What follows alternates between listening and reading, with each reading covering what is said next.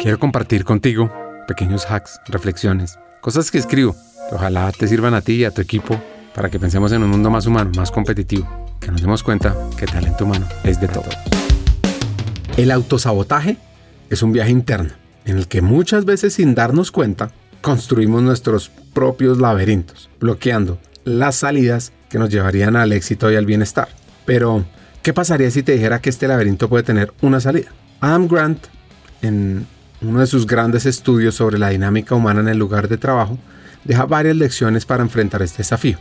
Para empezar, pues es vital reconocer que nuestro peor enemigo puede ser nuestra propia mente. Nuestros pensamientos y creencias limitantes pueden minar nuestras capacidades y logros. Grant nos anima a cuestionar constantemente estas creencias, no para invalidarlas, sino para refinarlas. Y al hacer esto, podemos reemplazar el autosabotaje con autoconciencia.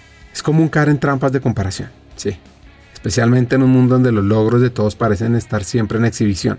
Así que en lugar de compararte con otros, compara tu presente con tu pasado.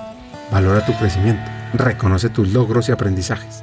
Celebra las pequeñas victorias, porque esto te permitirá ver más allá de los laberintos que creas para ti mismo. Ah, y por cierto, busca retroalimentación, porque a menudo nuestro autosabotaje proviene de una visión distorsionada de nosotros mismos. Así que escuchar las perspectivas de otros puede ser un faro de claridad, ayudándonos a navegar y desmontar las barreras que nosotros mismos hemos erigido. Y acá viene un llamado a la acción. Hoy, sí, ya mismo, desafíate a ti a identificar un área en la que podrías estar practicando tu autosabotaje. Piensa sobre ello, consulta con alguien de confianza trabaja en un plan para superarlo. Como sugiere Adam Grant, nunca subestimes tu capacidad para crecer más allá de tus propias expectativas. Así que transforma el autosabotaje en automejora.